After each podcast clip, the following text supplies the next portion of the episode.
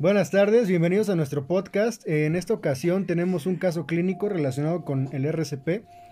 Eh, nuestro equipo está conformado por José Eric, por Christopher, Juan Alberto, Israel y José Mario. El caso clínico que nos tocó es el número uno, que es un varón de 50 años en el interior de un autobús urbano, sentado que se muestra agitado y refiriendo un fuerte dolor en la región torácica.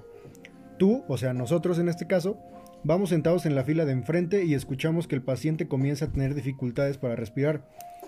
Nos, acercamos a él y eh, comenzamos a hacerle preguntas sobre sus antecedentes y descubrimos que no tiene alergias, o sea, no tiene alergias a medicamentos, es bebedor y consume tabaco desde hace 10 años. En este caso tenemos tres preguntas a responder. Eh, ¿Qué les parece si les voy diciendo una por una y vamos resolviendo cada una? Claro, claro. Está bien. Venga. Dale, dale. La primera eh, es, ¿qué es lo siguiente que haríamos? Teniendo en cuenta que vamos en un autobús en movimiento. Bueno, yo creo que en este caso primero eh, tendríamos que decirle al chofer del autobús que pare la unidad, ¿no? Porque algún movimiento de brusco de la unidad puede afectar en ello. Sí, o sea, como, como es el principio del protocolo, ¿no? O sea, que nosotros no nos convirtamos en una víctima.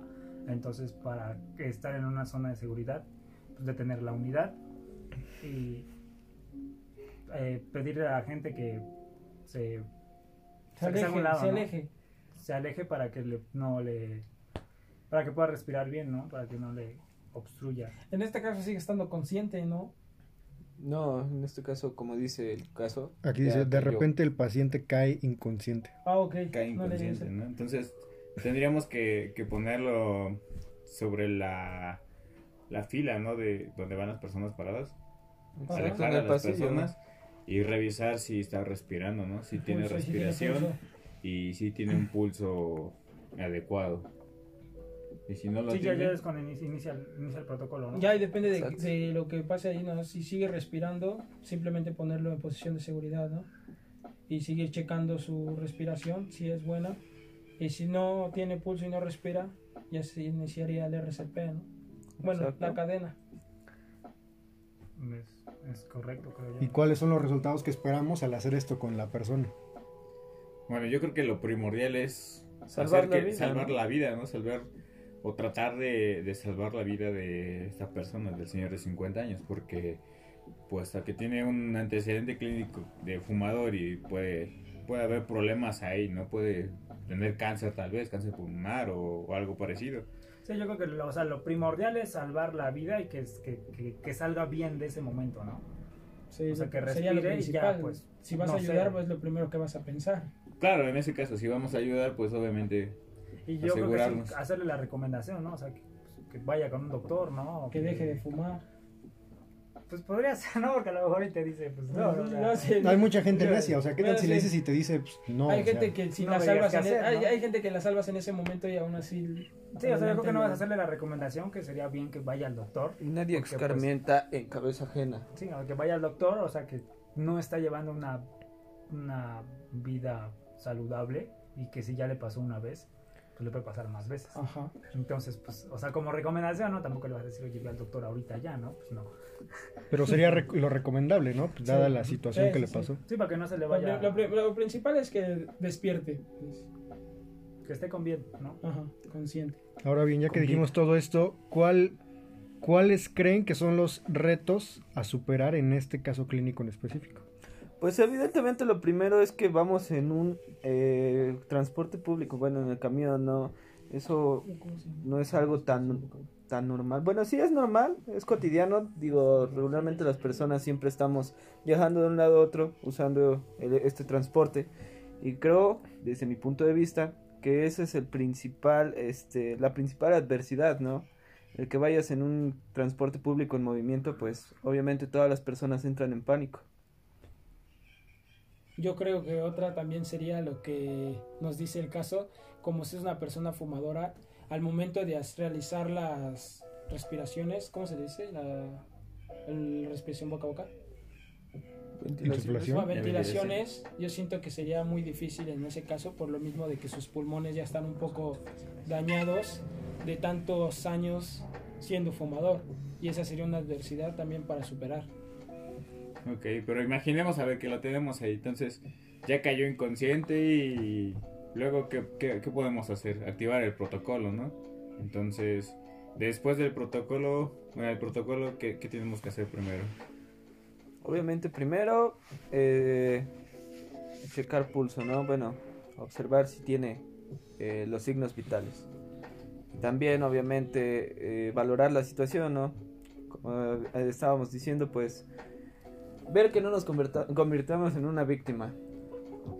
O sea, sí, primero se, o sea, se le se para el camión, se detiene y se le pide a la gente que, Se alegue. que se aleje para que se le pueda atender, ¿no? O sea, ya, Evidentemente. ya sabemos que ya cayó inconsciente, entonces pues ya no nos va a responder, ¿no? Si le hacemos alguna pregunta, nada más es checar respiración y checar el pulso, ¿no? Igual checar si va con alguien o no, para que si va con alguien, pues decir que, pues sí, hacer- hacerle saber que somos expertos Pero en no esto, con alguien. En el caso dice que es un señor solo y pues, o sea, bueno. Bueno, pero igual y vas, vas en el camión, ¿no? ¿Qué tal si es primo o algo del chofer? Puede ser. Pero sí, llegas y pues te presentas porque como tenemos que activar el protocolo, tenemos que tener testigos siempre y tenemos que presentarnos de que nosotros ya somos expertos o tenemos el antecedente de que Bueno, no sabemos... expertos, no expertos porque pues digo, Bueno, tal vez No, por eso no, estoy pues diciendo. tenemos los, los O sea, tenemos los conocimientos, para ayudar, Los conocimientos, ¿no? porque, pues, para o sea, no- no para ayudar a la persona y decir, ¿sabes qué? Yo puedo aplicar el protocolo de RCP. sí, o sea, Entonces, le puedo ayudar. ya, ya eso es el, el- como el tercer Pero paso, como- ¿no? Luego, Pero como cayó inconsciente, pues, o sea, no, pero tenemos que presentarnos Ajá. entre los demás. Ajá, Sí, los demás ¿y este qué hace ahí? Sí, Es porque si no, si no de- también te pueden decir por qué te acercas, Es ¿no? O como sea, la que... gente de Comelona, pues Claro. Y ya después, este, pues tenemos ahí testigos, ¿no? Entonces podemos pedir a alguien más. En este caso, si ya no tiene pulso y ya no respira, pues pedir una ambulancia y en la ambulancia que El traigan DEA. un DEA. día. Un DEA y en este caso igual puede ser un tanque de oxígeno porque pues ya lleva 10 años fumando, entonces Mm, puede tener exacto, problemas, ¿no? sí, pues sí, punto. Problemas de respiración y por eso es que no puede responder a la, a la primera asistencia que se le da, ¿no? Como ven. Sí, Sí, sí. Sería Es un buen punto, idea, ¿eh? ¿no? ya Porque es. es un fumador. Y ya pues llevar nuestro ciclo de RCP. ¿Cuántos ciclos son? Cinco. Ah, y a ver, a ver, explícamelo de nuevo. ¿Cómo, cómo tendría que hacerlo? Pues en sí son las, este, empezar con 30 comple- comple- Compresiones compresiones, torácicas. ¿verdad? Compresiones torácicas, hacer las este, respiraciones. Pero sería, a ver, ¿cómo sería si... Serían las dos, ¿no? ¿O tres? ¿Cuántas compresiones serían? Ah, son Compresiones son 30. 30, son 30 Son compresiones. 30. ¿Y luego? Ventilaciones Después son dos dos. ventilaciones Son dos. Ah, ok. y continuar otra vez con el con las 30 compresiones. Ya si te traen el DEA, pues ahí cambia la cosa porque puedes decirle a alguien que te ayude a poner los parches, lo que sea, mientras tú sigues haciendo tus compresiones. Y sí, a esperar a que, bueno, no esperar, sino en lo que sigues haciendo, ver lo que el DEA te dice que hagas. Ok, entonces, a ver, si ya, ya terminamos nuestro ciclo y no responde o apenas está respondiendo, seguiremos con el mismo, ¿no? Hasta que Sí. llegue la ambulancia. ¿sí? o no? Sí. Sí, sí, ¿no? sí. Sí, Sí, sí, y, sí. y en el caso contrario, que si ya responde, bueno, si ya tiene pulso, si ya respira, Ya respira, ¿no? ponerlo en posición, ¿no? Ajá, Pues, como, haciendo como, seguridad. como decía el video de cruzarle un... Cruzarle el brazo y ponerlo debajo de su cuello y doblarle la pierna, la misma con la, la misma que tiene cruzada y voltearlo, o sea, para que quede así Usarlo como de, palanca, lado. ¿no? Ajá, para que quede como de lado y no se... No gire de más y así. Va, pero ok, llegamos, digamos que ya llegó la ambulancia y todo. ¿Nosotros nos involucramos o dejamos que ellos, los de la ambulancia, los de primeros auxilios, asistan? Pues yo digo que ya nosotros pues ya hicimos nuestro Sí, te deslindas ¿no? de la responsabilidad ellos se en el supone momento. que ya son expertos, ya, es- Ok. ya llegan y ya saben lo que van a hacer. Claro, porque pues ya, ya no seríamos una carga extra, Ajá, ¿no? Para ellos, para, más, pues, porque ya. ellos sí ya son expertos. Ya Sí, porque nosotros tenemos, o sea, o sea, en este caso tendríamos, no sé, un curso o algo así, pues, no sé, ellos se dedican a eso, ¿no? Es como que... Sí, o sea, ya, ya lo entregas, ¿no? Ya lo entregas a los paramédicos Sí, y ya ellos continúan con el con lo que viene siendo el, el, el ¿cómo se llama? protocolo, ¿no? O sea, porque nosotros lo que se hace al principio es lo inicial. Ya ellos continúan en el hospital con lo demás para Con los preinfarto, ¿cómo es? Ajá, sí, ¿no? Sí, porque puede, bueno, ya en un caso pues ya no tiene pulso ni nada. Exacto, en este caso Está es- prácticamente muerto, por así decirlo. Entonces nosotros vamos a tratar de salvar la vida o tratar de salvarlo, ¿no? Porque igual y pues ya puede ser que su sistema eh, esté fallando, Sí, todo ya su igual por, organismo por esté los antecedentes fallando. que él tiene, pues ya ellos van a... Saber saben- cómo actuar, ¿no? Saben, lo Saben más qué hacer o- para o. ¿Y alguno de todos ustedes ha, ha sido presencia, ha, se- ha hecho presencia de alguno de esos No, para nada. Para nada. No, yo no. Nunca. Pero nunca. pues en este caso, ¿cuántas veces se puede aplicar el RCP? ¿Tres veces? ¿Cuatro veces el ciclo? ¿Cinco veces?